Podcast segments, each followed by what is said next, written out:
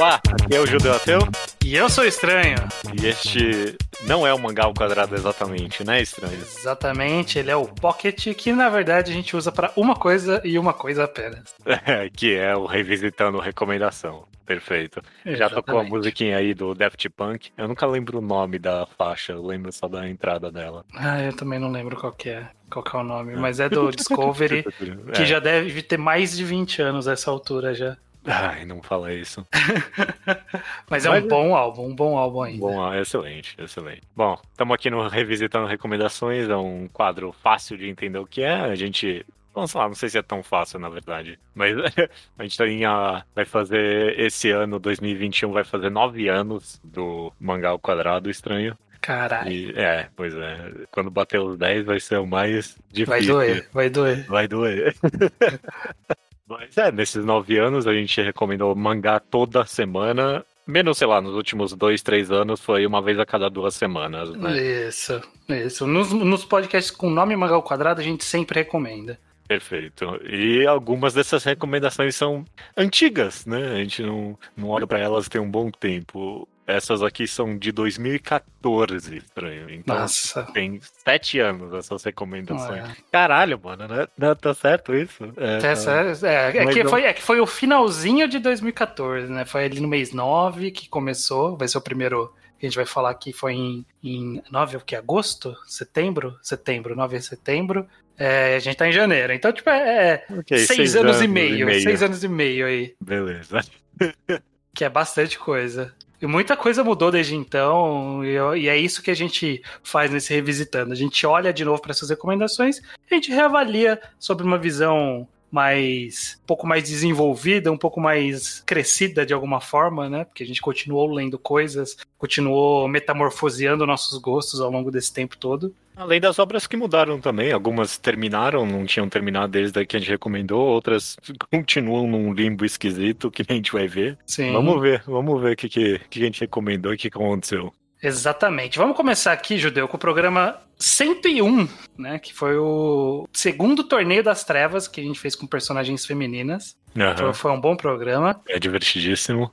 E a recomendação na ocasião foi uma recomendação sua, Judeu, de Labyrinth, Sim. do Shintaro Kago. Perfeito. Eu, eu até curiosamente, porque quando eu fui pesquisar aqui, eu, porque esse eu, eu tava tentando lembrar se eu tinha lido. Só que o link que tem no, na postagem leva para uma página do, do Shintaro Kago, que é uma coletânea, na verdade, né? É. Não, não é o, o one shot específico que foi recomendado, que é o Labyrinth. É. É. Enfim, eu tive que caçar aqui de novo esse one shot e eu descobri que, que eu já tinha lido antes, mas uhum. foi interessante reler. Dá, dá uma, sei lá, o, o quão dá pra dar de uma premissa básica de lá. É, ele é um one shot bem curtinho. É, tipo, 10 páginas, nem isso. 10 páginas, é por aí que é meio como a sua descrição. Ah, agora eu lembrei porque eu tava fazendo paralelo, uh, porque eu comecei a contar que eu que eu cliquei no link. Porque eu abri esse, uh, o link e, e eu vi numa Gabi e falei assim: não, não foi esse que foi recomendado. Aí eu fui ah, ouvir o okay. para ver o que, que você tinha recomendado. E aí eu lembrei, e a sua descrição na, na recomendação é que é meio como se o Shintaro Kago ele tivesse feito um Uzumaki com labirintos mas na loucura dele, em vez de ser a loucura do, do Essa descrição é perfeita da, por minha parte, é exatamente isso mesmo. Exatamente, é um, é um mundo maluco que labirintos estão tomando conta. Só que diferente do Junjito, Shintaro Kago, que ele é um autor que eu, eu não li muitas coisas dele desde então. Eu comecei a ler o Dementia 21, que saiu no Brasil há pouco tempo, Shintaro Kago no Brasil, quem diria. Eu não tinha a mínima ideia que tinha acontecido isso, não. É, mas eu já tava seguindo ele no, no Instagram também, porque eu comecei a apreciar a arte dele. Na época que a gente gravou esse programa, tinha alguma piada interna que eu não gostava que você recomendasse Shintaro Kago por algum motivo. É, eu, eu lembro, tenho... acho que você não gostava dele mesmo. É, então... Ele é tão bizarro, né? Ele virou uma figura fascinante virtualmente, de alguma, for... de alguma forma. Uhum. Tinha uma época que ele tava fazendo comissão de arte, basicamente. Tipo, as pessoas mandavam uma foto para ele e ele, tipo, fazia as pessoas na arte meio malucona dele, tipo. Sim. É muito fascinante esse autor, meio que a sensação cult mesmo que ele virou. Tipo, ele ganhou exposição de arte em Amsterdã, tipo, uns lugares meio maluco do mundo. É, ele virou uma figura bem, bem cult mesmo, né? E ele tem essa característica dele da, da arte que que ele, ele tem esse meio grotesco, meio estranho, meio. Só que não é terror, não é de horror. Não. É de, é de meio que experimentação visual que te causa meio que um, um desconforto visual. Não é nem um desconforto de sensação de estar tá vendo uma coisa nojenta. Só de você estar tá achando uma coisa super estranha. Sabe, uma imagem clássica que rodou bastante no, no Instagram dele é uma que é uma menina puxando a pálpebra dela para baixo. Uhum. E aí tem vários olhos embaixo da pálpebra. Sabe, como, se fossem várias E tipo, não, não, é assustador, é só um. Caraca, que, que, que, visual bizarro, sabe? Uhum. E esse mangá, esse, esse dele é totalmente isso. E eu não sei se na época eu tinha percebido, porque eu fui reler para esse podcast. E ele é muito bem bolado a, a, a ideia do desenho Sim. dele. Porque ele faz muito no detalhe o labirinto. É, é. É um é. detalhe que não devia ter tanto detalhe assim nesse labirinto e ele, te, ele deu, deu essa dedicação. Tipo, eu não fui atrás. É, tipo, eu não segui o caminho de nenhum labirinto. Mas, tipo, eu não duvido se que faz sentido, alguns pelo menos. Outros, obviamente, é tudo fechado, não faz sentido nenhum. É, tem uns que são caracteres japoneses. Aí tem um que é quando tem uma cena ali que o cara começa a atacar sexualmente a mulher. Uhum. Que claramente no labirinto, se você olha meio distante, você consegue ver o que, está acontecendo em forma de labirinto. É, é, é muito Chega no é final muito e é tudo labirinto mesmo. É fascinante. É um, é um shotzinho curto, mas eu acho que captura perfeitamente mesmo, meio que o que, que é o estilo do Shintaro Kago, assim, eu acho que Sim. essa ideia de ter recomendado na época. Ele faz coisa tão mais bizarra. Na época que eu recomendei esse, eu nunca mais dei nada do Shintaro Kago desde então, mas na época eu era bem fascinado por ele. Ele tem tipo, umas obras bem mais bizarras. Muita gente ca categoriza ele como era o guru, né? Tipo, é uma classificação aí uhum. de um estilo específico de Shueihiro Maru, essa galera ali. Eu, eu acho que cabe. É, sei lá, é interessante. É, ele tem tipo... um jeito dele, ele tem, uhum. um, tem um esquemão muito próprio, ele, ele conseguiu desenvolver uma característica própria de, do que, que, é o tipo de coisa que você espera dele. É uma coisa maluca. É, é, é uma recomendação tão fácil de fazer também, né? Tipo, Sim. ah, lê um chatzinho aqui, é divertido, você vai ficar fascinado pela ideia dele. E é o que eu comentei, ele tem um outro quadrinho que saiu no Brasil, que é o Dementia 21, e tem um que na época eu tava seguindo o Instagram dele, ele começou a divulgar, que eu acho que é o mangá mais recente dele, que chama The Princess of the Never Ending Castle. E uhum. ele já foi licenciado para uns três, quatro lugares diferentes. Então não duvido que chegar no, pro Brasil no futuro, talvez não muito distante. Tomara. Se sair, quem sabe eu fico mais atento para ler de fato. Beleza. Então, seguindo aqui, Judeu, o programa 102 foi de spoilers. E na ocasião, a recomendação foi de recomendação do ouvinte, uma prática nossa, de Distant Sky. Distant Sky. Distant Sky eu não tinha lido na época. Eu li um volume uhum. inteiro para esse podcast só. Hum. A, a, premissa dele é que ele é um mangá de horror, sobrevivência, no estilo webtoon. Uhum. No primeiro volume, você, sei lá, você vai descobrindo as coisas, mas não tem muita premissa além de é um cara no escuro. É isso, é um cara Sim. no escuro e, e, o lugar onde ele tá, que é Gangan, né? Tudo escuro, não tem céu, não, tem, não é nem noite, não, você não tem a mínima ideia do que tá acontecendo.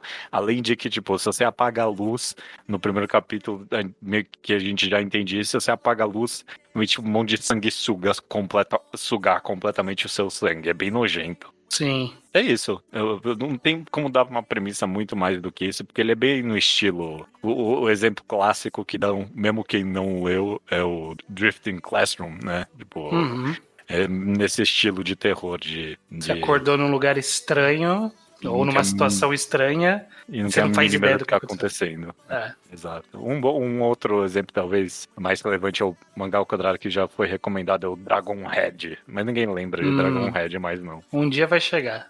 É, um na, na revisitando a recomendação. É. Mas é, eu li um volume inteiro. É, um volume de Webtoon é comprido. Mas eu, não pretendia ler tudo, não. Mas é porque, porra, se tem, web, se tem alguma coisa que o Webtoon, no final das contas, faz melhor que mangá mesmo e é indiscutível, é terror horror. Mano, é muito bom. Eu tava muito. Eu fui lendo. Eu, tô, eu quero ler até o final agora. Eu tô bem. Eu tô bem investido na história agora. Ele tem uns momentos de terror que realmente te pegam. E é uma história bem alucinante. Você vai, vai, vai, vai descendo bem rápido ali no, Sim. No, no, no, negócio de rolar do mouse. É, porque, eu, porque eu, eu gostei muito do que o autor fez com o uso da, do escuro com a luz. Uhum. Porque é aquela coisa, né? O Webtoon é uma grande tira, sem contínua, e aí as transições entre cenas é o escuro. Então, é. tipo, ele tá iluminando um trecho, e aí o trecho que ele não tá iluminando passa a ser a passagem pra próxima cena, sabe? Isso quando ele não faz uma cena compridona, tipo, a, a abertura própria do, do, Nossa, do coisa é muito boa, que você vai descendo e não acaba mais de descendo, é, como se fosse uma é. visão panorâmica, assim. É muito bom. É eu, muito eu, interessante. Eu gosto muito do uso de luzes dele aqui mesmo, porque é quase como se ele estivesse iluminando a tira mesmo, né? Então vai Sim. essas faixas de luzes às vezes compridas, às vezes não, pela própria tira mesmo. É uhum. muito bem feitinho. É, no final do volume nem tem tanto mais disso, porque o mundo vai, vai expandindo e tal. Mas continua bem bem elétrico o negócio. Você vai lendo, lendo, Sim. lendo, lendo. Mas, sei lá, não, não sei pra eu, eu, eu, dei umas olhadas nas reviews pra ver o que o pessoal tá falando. Parece que o final é bem polêmico. Eu tô, hum. tô interessado, eu quero terminar de ler. Eu, é, eu não, eu não terminei de ler. Eu, eu, eu não lembro do, do quanto eu li na época. Aí eu, tipo, reli uns dois, três capítulos agora para eu relembrar o, o clima. Mas eu li por um tempo na época e eu parei e eu não lembro por quê. Mas era bem interessante. E é curioso, né? Porque ele, ele é meio que uma marca de, um, de, um, de uma época. A gente já passou por alguns e vai passar mais alguns nos próximos ditandos. Mas a gente teve um período ali que, tipo, Webtoon era. Caralho, Webtoon, sabe? tipo, era, era muito. Futuro. Era muito, caralho, esse é o futuro, é o que tá rolando, é o Webtoon, caralho, vambora. E, tipo, deu uma. Ainda existe, Continua. ainda é ativo, é. Tem, tem seus sucessos eventuais. É, grandes sucessos até, né? Tipo, e é, sei lá, relevante ainda na Coreia do Sul, mas eu, eu, eu achava que ia tomar mais o mundo dos mangás de jeito Sim. mesmo. Eu achei que o, o Japão ia olhar para o Webtoon e falar, ah, não, realmente é isso que a gente tinha que estar tá fazendo, porque faz todo sentido, né? No celular você lê uma Webtoon. Mas, mas não, só, só expandiu o mangá do formato que é, só que online mesmo. Exatamente. Mas é, eu, eu continuo recomendando o Distance Sky. Apesar de eu nem ter recomendado na época, porque eu não li. Mas é, eu, eu, achei interessantíssimo, eu quero continuar lendo. Beleza. Perfeito. Próximo episódio aqui. É os 103 títulos e capas. Nunca faria um programa desse hoje em dia. Nossa, eu, eu achava muito divertido. Eu, eu adoro falar. Tanto que a gente tem um programa de capas hoje em ah, dia. Ah, hoje né? em dia tem, né? Hoje em dia tem só sobre isso. É. É, e a recomendação, suponho que foi sua, estranho, de Birdman. Então, eu não lembro se foi do Rubio ou foi minha. Mas eu, eu leio, ainda leio, porque, enfim, não terminou de traduzir até o momento. Mas, basicamente, Birdman. Birdman é da mesma autora de Kaishi, que foi recomendado anteriormente. a gente passou em revisitando recomendações anteriores pelo Leonardo Kitsune. Uhum. É, a Yellow Tanabe, a autora. Yellow e basicamente ele conta a história de um grupo de. Não necessariamente amigos, mas eram pessoas da mesma escola que estavam ali Sim. numa situação em que eles é, sofreram um acidente e foram salvos por um homem-pássaro. E esse ser salvos resultou em eles serem transformados nesse, nesses homens-pássaros também. Que é basicamente. Eles criam asas, criam tipo uma capa protetora e asas. E aí eles têm algumas outras habilidades que eles vão descobrindo aos poucos. E a história, ela, ela evolui muito do, do que, que ela quer contar. Ela começa com um negócio que parece ser meio um proto-Sentai, porque tem esses cinco caras que passam a, a salvar a cidade, porque existem uns monstros que só eles veem que aparecem para atacar a cidade e eles têm que destruir. Começa nisso, mas depois ele evolui para uma questão de é meio que uma causa mutante dos X-Men, assim, sabe, de dessa segregação do mundo entre uma raça diferente e a raça e uma raça nova surgindo, com a diferença que essa raça nova ela não tá sendo. Ela tá sendo caçada também, mas ela é muito poderosa. E ela é muito unida. O poder dessa raça dos Birdmen é eles terem uma conexão psicológica meio que da, da espécie como um todo. É, você tá indo longe nessa. É, eu não lembro disso, não. E, e, é, e, é, muito bom quando ele começa a mergulhar nisso na história. Ah. É muito diferente. Ele demora um pouco para chegar nisso, ele começa a plantar essas sementes, mas de, lá pro, sei lá, ele tem 16 volumes, a tradução acho que tá no 13 mais ou menos. É, mas acho que lá pro 5, 6 ele já começa a caminhar para essa direção já. Então hum. a história passa a ser sobre essa espécie e como, como ela vai lidar com a existência dela e com a distância dela do ser humano. É muito interessante, muito interessante mesmo. Eu lamento muito que não tem tradução constante. Ficou muito tempo sem tradução. voltou por um tempo pelo Jaimini Box, e aí o Jaimini Box se explodiu por algum motivo. Aham. E, E agora tá e tradução tá, há tá sem tradução. seis meses. Seis meses. O que é uma pena, porque é uma história muito interessante. Você não chegou a ler, né? Eu li muito. Eu lembro onde é que eu parei, mas eu li uns bons 4, 5 volumes. Eu não lembro de chegar nessa. Tipo, eu lembro de começar a falar de telepatia um pouquinho, mas não de explorar as raças. Eu, eu- eu lembro especificamente de parar quando aparece um cara novo que ele é tipo um herói mesmo. Ele Ah, quer ser um sim. herói. Eu parei mais ou menos por aí. Acho que foi nessa é, é o que- cara do, dos Estados Unidos. Isso, isso mesmo. Isso é, mesmo. é- é- é mais ou menos aí que tem o ponto da virada, porque ele é o cara Não. que ele tem o- a voz, né? Que eles, a voz que eles se comunicam mentalmente. Ele tem a voz mais alta. E aí ele manda uma mensagem pro mundo inteiro, pro, pros, pros Birdmen do mundo inteiro. Falou, galera, vamos se unir? e Ah, aí que ok. começa esse assunto. O que eu mais lembro é que, sei lá, ele tinha uma vibe meio Bokurano pra mim. Não sei como ele, ele, tipo, até onde você leu ainda essa vibe de ah, tem alguma coisa muito ruim acontecendo, talvez. Não, não, não. Não, Eu- não. eu- ele tem. Ele, ele é bem diferente. Eu, eu não sei, eu não consigo fazer um paralelo com nada, com nenhuma outra história. Quando ele passa a seguir por esse caminho de.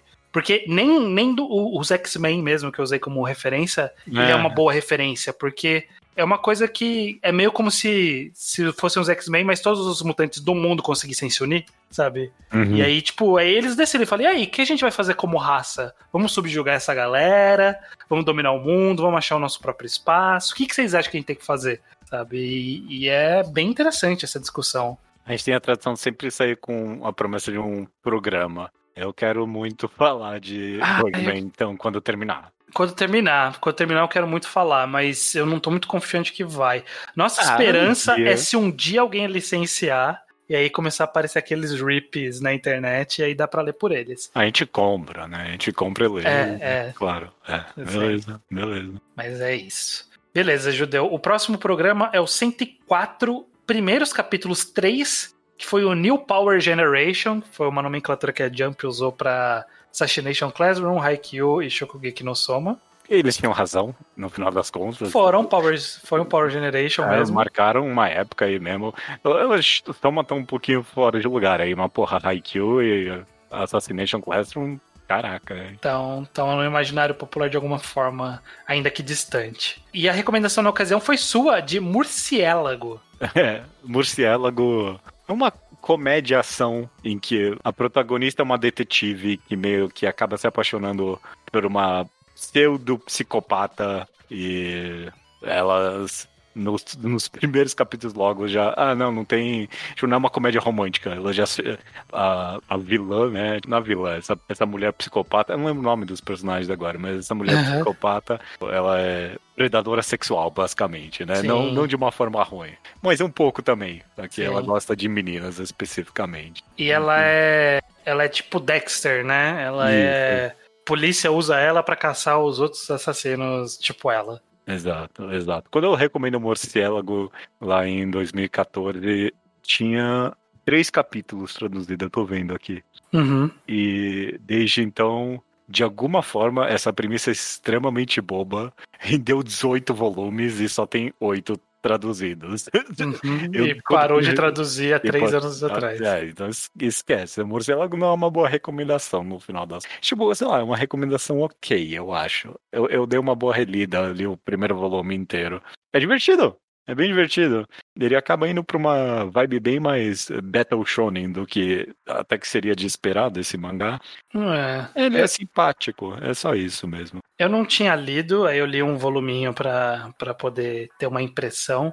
Eu achei ele meio meio massa velho da galera dos mangás, no sentido É. de que É. é a porradariazinha, é a putariazinha, é o sanguezinho, sabe? Tem, tem tudo ali do que a galerinha gosta. Sabe? Tipo, É. ah, o que, que a galera gosta? Gosta de mulher pelada? Tem. Gosta de sangue? Tem. Gosta de página dupla de efeito? Tem.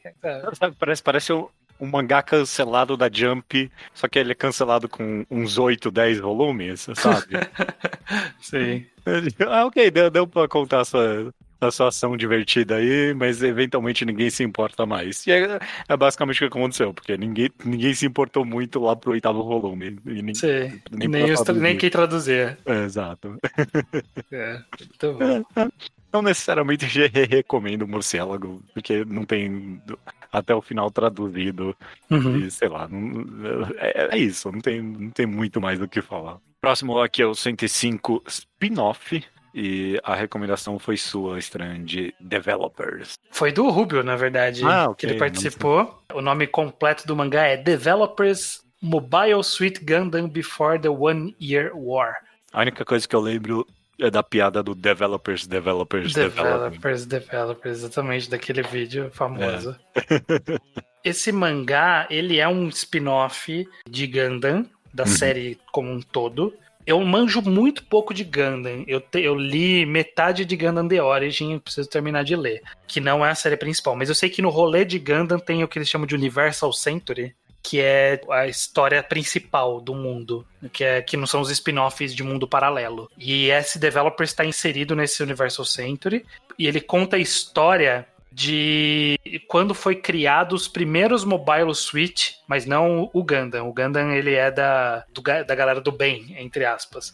Uhum. Enquanto o, o robô do mal, que é da, da de Zion, que eu não sei, eu tô falando bom ou mal, mas tipo, eu manjo muito pouco de Gundam pra poder dizer. Eu sei que, eu sei que quem manja de Gundam vai ficar bravo, mas eu sei que tem uma, uma polêmica de quem que é bom é mal. Mas enfim. A galera de tá Zion. grego pra mim. Não... A galera de Zion. É, é, basicamente a história de Gundam é: tem. colonizou o mundo todo, o, o universo de forma ampla, a galáxia. E aí uma galáxia muito longe resolveu falar, tipo, ah, a gente é independente, foda-se. E aí é uma guerra entre essa galera independente e o resto do mundo, do, do da galáxia. E a galera de, que pediu a independência, que, que é uma família de nobres filhas da puta lá, eles foram os primeiros a construírem um mobile suite que é o Zaku, que é o nome. São os robôs dessa galera do mal, e aí a galera do bem é os Ganda. E aí a história é de quando eles, eles fizeram a subcontratação para fazer esse robô chegaram numa fabriquinha no, numa cidade lá e falaram assim: ó, oh, a gente precisa fazer esse robô aqui. E só que como ele mexe com energia nuclear, a gente não quer mexer na nossa fábrica. Então mexe na de vocês que se explodir, morre vocês só. Uhum. É basicamente isso, é basicamente a história da sublocação de fazer o primeiro robô. Então são histórias curtas de, de experimentos com esse primeiro robô. Ele é ok, eu tentei ler o primeiro volume e eu, eu me entendi é, tanto quanto escutando a sua premissa aí da história. É, então, ele, ele exige, eu acho que ele não funciona para você ler sem nada, saber nada de Gundam. É, e que é o que eu fiz, porque eu sei literalmente nada além de é. que é robô gigante. E eu, eu, eu, sei pouco, e ainda assim eu, eu via muitas piscadas que ele dava para é? mim. Sabe, é? tipo, ah, e aquilo lá, hein? E eu, pô, aquilo lá o quê, cara? O que, que você tá é? falando? Não, e sei lá, e, e, até você se sente meio fora de piadas internas, esse tipo de coisa. Tem um capítulo Sim. que eles estão experimentando com um som, e aí ah, passa alguma coisa na TV e tipo, ah, ok, era pra eu saber quem era esse personagem. É, provavelmente. Eu, eu também, eu também não sei o que, que era aquilo. Falei, ele tá piscando pra mim, falando, ah, ah, entendeu? E eu, não, não tô entendendo o que não, você tá falando. Não, não mesmo. E fora isso, faz todo sentido ser uma recomendação do Ruby, mas eu dei uma refolhada. ele é um mangá que é muito thirsty, ele é muito sedento. Porque na, qualquer oportunidade que ele tem, ele dá um. mostra encavalado ali a calcinha da menina. Ah. Mas não perde a oportunidade. Tipo, ele não dá foco, mas ele desenha. Tipo, tá no meio de um quadro comum de outra coisa? Sim, ah, mas tá desenhado. Ah, não, nem, nem, reparei nisso. Eu tava é, é entediado demais, eu acho. Mas é. é. eu acho que vale só se você gosta muito de Ganda. É, então, acho que essa, é a recomendação. recomendação. É. é, essa é a recomendação muito temática. Perfeito. Beleza. O episódio 106, Mercado de Man... Nacional de Mangás 2, Mitos. A gente trouxe o Leonardo Kitsune, que na época trabalhava na JBC, e o Sakuda, que na época trabalhava para New Pop, para desvendar os mitos do mercado nacional de mangás. Não, e na ocasião... que essa palavra não era tão... É... não tinha um contexto tão negativo. O quê? É mito. Mito, ah, verdade. Muita coisa mudou desde então. Nossa, 2014, mal sabíamos nós. Futuro que tava para chegar. A recomendação na ocasião foi do ouvinte, do Bruno Marchioro, que ele recomendou a Yema Hero. A Yema Hero. A Yema Hero conta a história De, eu esqueci o nome do protagonista, mas pouco importa. Ele tá no mundo em que foi devastado por zumbis. Essa é uma é. história de sobrevivência de zumbis. A gente e... vê começando a ser devastado, né? Tipo, a gente vê essa transição na história. Exato, acabou de começar, basicamente. É perfeito. E a gente basicamente vai vendo a ruína da sociedade, né? É bem uhum. isso mesmo. O negócio é que o, o protagonista ele é um cara meio, meio bobão mesmo. Dá a entender que ele é basicamente autista, né? Não, não, não num termo negativo, literalmente, no caso. E meio que vai contando essa experiência de mundo desse cara. Contando assim parece algo profundo, mas não é. É tipo, é basicamente. O mangá é basicamente página dupla da hora. É isso que é. É, tem umas páginas dupla da hora do, de um cara que tem uma arma, que tem licença para ter arma no Japão, que é super raro. Uhum. E aí ele usa com super cuidado, e aí é isso. É. Só que o mangá, ele degringola em um determinado momento, né? Forte, forte. Tipo, tem um volume inteiro, basicamente, que é conversa de li, tipo, sem Sim. exagero. É. Tem um volume inteiro que é conversa de chã. É isso que, tipo, não tem. Mal tem desenho no volume inteiro. É só as pessoas conversando em rede social, a la Fortran da vida, contando as experiências delas de um mundo uh, invadido por zumbis. Uhum. E é uma, é uma ideia muito corajosa que dá muito errado. É, tipo, e, e, o mangá inteiro vai nessa vibe, basicamente, até o final. É, eu acho que todos os problemas do mangá é quando resolveu tirar o foco do cara que a gente conhece é. como principal e começou a trazer essa outra galera que. Quem é essa galera, sabe? Foda-se essa galera. Eu não consigo recomendar muito a Yama Hero hoje em dia, não, não. terminado. Os dois primeiros volumes, sei lá, talvez até três ou quatro, é muito bom. Tipo, você lê e, caraca, mano, cara, desenha demais. E tem umas quadrinizações interessantes. Ele tem uma vibe meio, meio que o One Punch Man foi ficar famoso depois de sequenciamento uhum. de páginas duplas. E é, é, é legal, mas é, tipo, não vai muito além disso no final das contas. Você fica impressionado e aí, tipo, é isso. É, saiu no Brasil desde então, tá saindo ainda. Uhum. E alguém tá comprando, não sou eu essa pessoa. não, não, eu também não. Já, quando começou a sair, eu já sabia o erro que ia ser. Exatamente. Não, não caí nessa furada. Próximo aqui é um H quadrado 107, Papo de Colecionador. E a recomendação foi de alguém que participou. Foi. da Clara, né? Foi da Clara, exatamente. Foi participado pelo Rubio, que já que tava numa streak ali de participação no podcast, participou de tá vários. Tá fazendo. e, e, a Clara, do que escrevia pro Niken Kai na época. E ela recomendou A Serpente Vermelha. Um mangá que Isso. saiu pela editora, sei lá o que, não tem nem. Zarabatana há trocentos anos atrás. E é aí a gente, hoje em dia, consegue encontrar uns scam meio meia-boca chamado Akai Heb, que é do Hideshi Hino. Perfeito. O Hideshi Hino, ele. Dizem que ele é um dos, dos mestres do horror, né? Junto com o Kazuo Meso e o Junji Ito. É, e ele teve algumas obras lançadas no Brasil. Ele teve Panorama do Inferno, lançado pela Conrad, que eu adquiri ali desde então. E a Serpente Vermelha e o Menino, o Menino Verme, acho que era Garoto o nome. Verme, Garoto é. Verme. Teve alguns outros que saiu pela Zarabatana e ninguém nunca viu, existiu e tava é. lá. E basicamente essa Serpente Vermelha conta a história de um menino que mora numa casa que é gigantesca, que é um, parece um labirinto e que é cercado por floresta que parece um labirinto também. E ele não consegue sair. Ele mora com a família dele, que é muito bizarra. É. E é isso.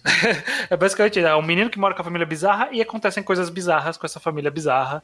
E essa é toda a história. Eu não, eu acho que eu não li especificamente, nem fui muito atrás dessa vez, de A Serpente Vermelha. Eu acho meio ok, eu não sou tão fã do, do tipo de terror do, do Hideshi Hino. Eu acho que eu até gosto do terror dele. Eu, eu acho que só, sei lá, não é a arte dele, no final das contas. É, não, difícil não, vender. É difícil vender. E ele tem boas ideias, sabe? O terror dele é Sim. é vendido nas boas ideias dele. É. Mas a, a, arte dele não, não vai, mano. Não vende mim. muito, não. Essa do da Serpente Vermelha, ele é um. Eu, eu li agora pra, esse, pra gente poder gravar uhum. aqui. E tipo, ele tem umas ideias que eu falo, caraca, se fosse o Junjito desenhando isso é, aqui, é, ia ser muito foda. É, mas, e é isso, essa é a impressão que eu tive de muitos. E, e outras ideias foi só, caralho, que ideia meio bizarra. Tem umas ideias malucas, eu acho que poderia ser melhor, mas eu não sou muito fã. É, eu não sou o maior fã do Hideshi ainda, mas sei lá, eu acho que se a pessoa tem um mínimo interesse, tipo, ah, eu sou muito fã de quadrinho de terror, sabe? Uhum. Eu acho que vale a pena ir atrás de algumas coisas Hideshi. Eu acho que, mais do que a Serpente Vermelha, eu acho o Panorama do Inferno uma boa primeira obra dele mesmo. Beleza. O episódio 108, Judeu, foi um mangá enquadrado de Slandunk, a partida final, que a gente pôde falar da última, última partida de Slandunk. Sim, eu, sim. Eu preciso reouvir esse podcast que eu, que eu acho que eu gostei bastante na época. Mas na ocasião, você. Reco... Você ou fui eu? Acho que fui É, eu. é a ideia. Fui eu. Eu tô fazendo as contas aqui. Fui eu que recomendei Real, do Real. próprio Takehiko Inoue. Pois é, e Real é, o, é a história de, basque, de basquete de. É assim que você fala o nome do esporte? Basquete de rodas? Eu não, não sei. Eu não sei qual é o nome em português, né? O, É. é, já que a gente lê muito a versão gringa, É, eu acho que é basquete de cadeira de rodas. bas- basquete de cadeira de rodas. E, tipo, sei lá, descrevendo isso parece um pouquinho simples, mas a obra é bem complexa, na verdade. Ela conta a história de três personagens. Um que acabou de sofrer um acidente tem que ficar em cadeira de rodas. Um outro que já tá acostumado a ter essa vida. E um terceiro que não tá em cadeira de rodas. Mas a história dele é meio que tangencial. A história toda do mangá. Sim. E tem publicação ainda, Real. É o único mangá que o Takehiko Inoue tá escrevendo hoje em dia. Já largou de vez, vagabonde, não sei se um dia vai voltar. É, e o Real ele ficou muito tempo sem lançar também, né? Ficou. Ele sempre lançava, acho que pelo menos um volume no ano. É, mas aí ficou alguns anos sem lançar nada. Ah, tá. Ele fazia isso, saía um volume no ano, aí ficava um tempo sem, e aí voltava um ano. Eu acho que teve algum grande ato aqui nos últimos anos. Mas É. ele voltou recentemente. Essa, publicação dele inconsistente fez muita gente, inclusive eu, a meio que dar uma pausa nesse mangá.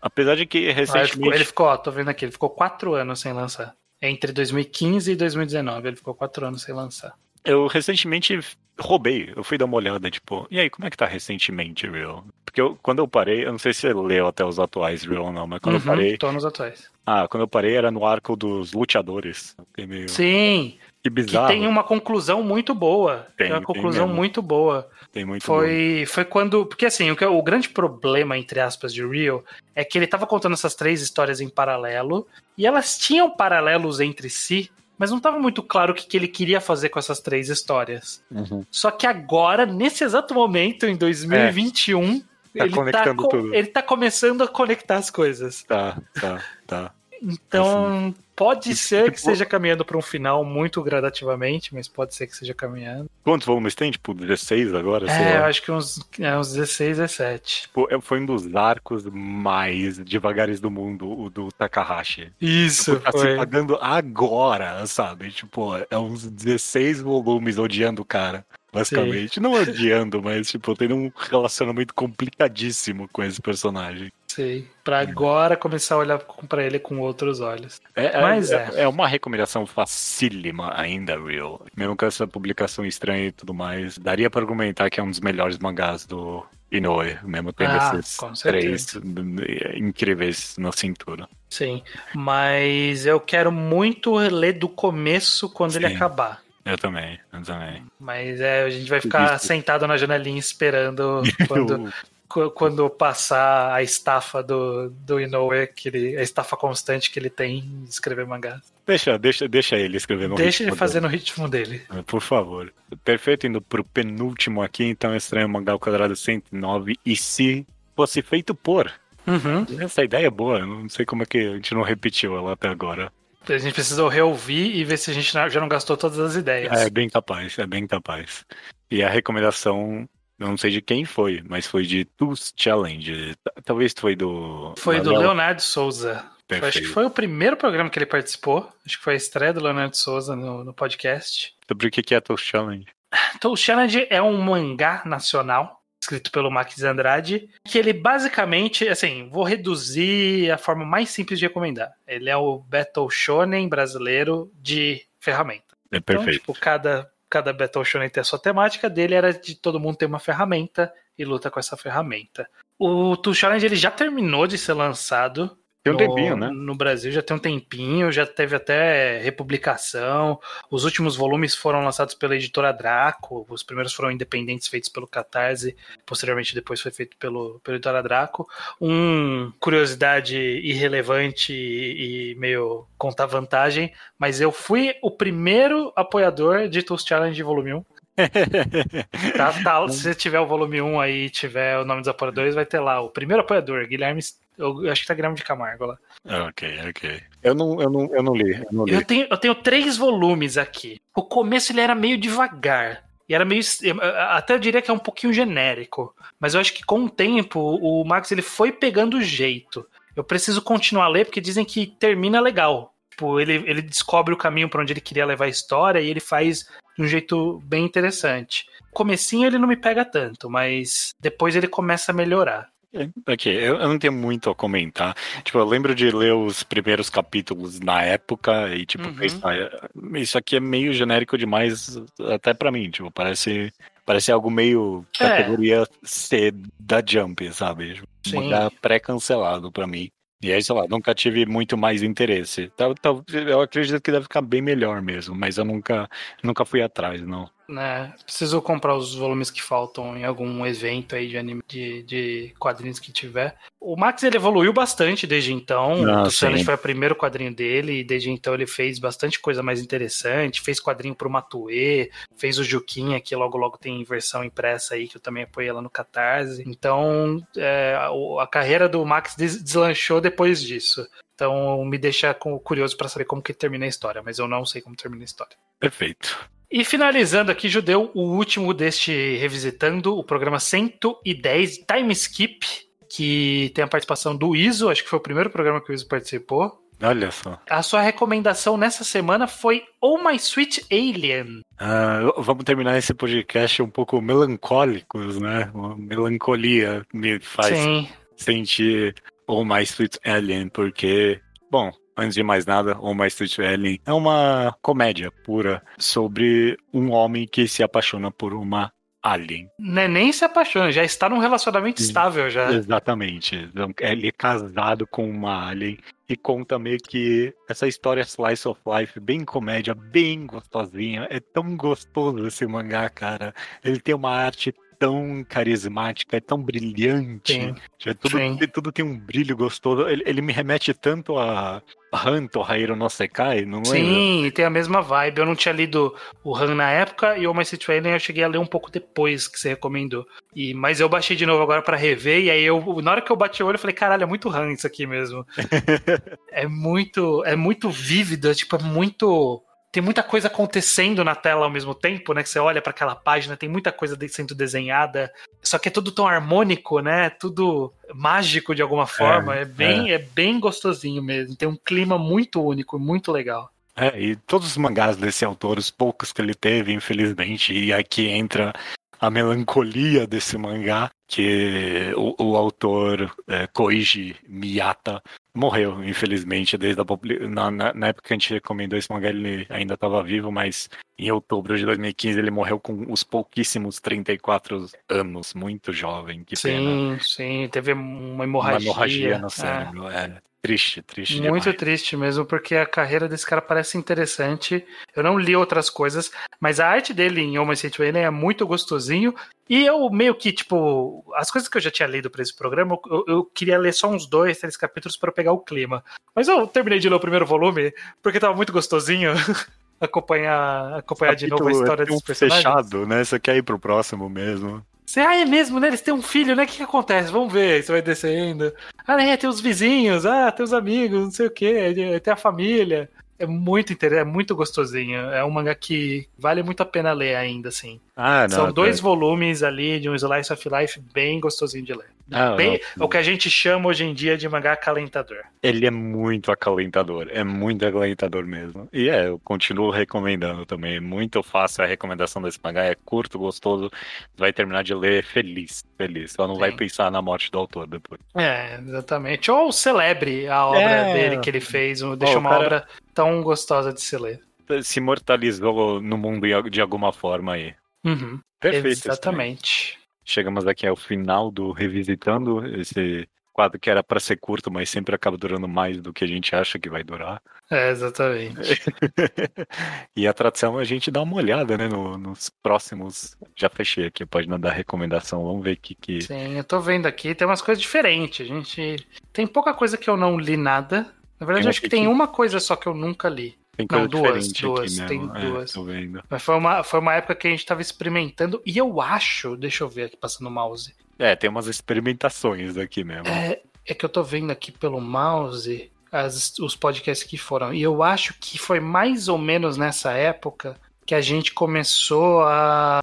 Eu acho que foi mais ou menos nessa época que a gente juntou os blogs para começo de conversa. Eu só não lembro Ah, quando exatamente. antes, não? Eu não lembro quando foi. Eu tenho que procurar. Ah, não, acho que foi bem antes. Foi mesmo. bem Ah, foi, foi a antes. época da pirataria ali. É. Mas foi aqui mais ou menos que a gente começou a roubar. Roubar não, né? A, a resgatar tipos de podcast que a gente fazia lá no, no Talkcast muitos anos atrás. Então, voltou a mangagrafia nos próximos, no próximos podcasts. A gente vai ter uma mangagrafia.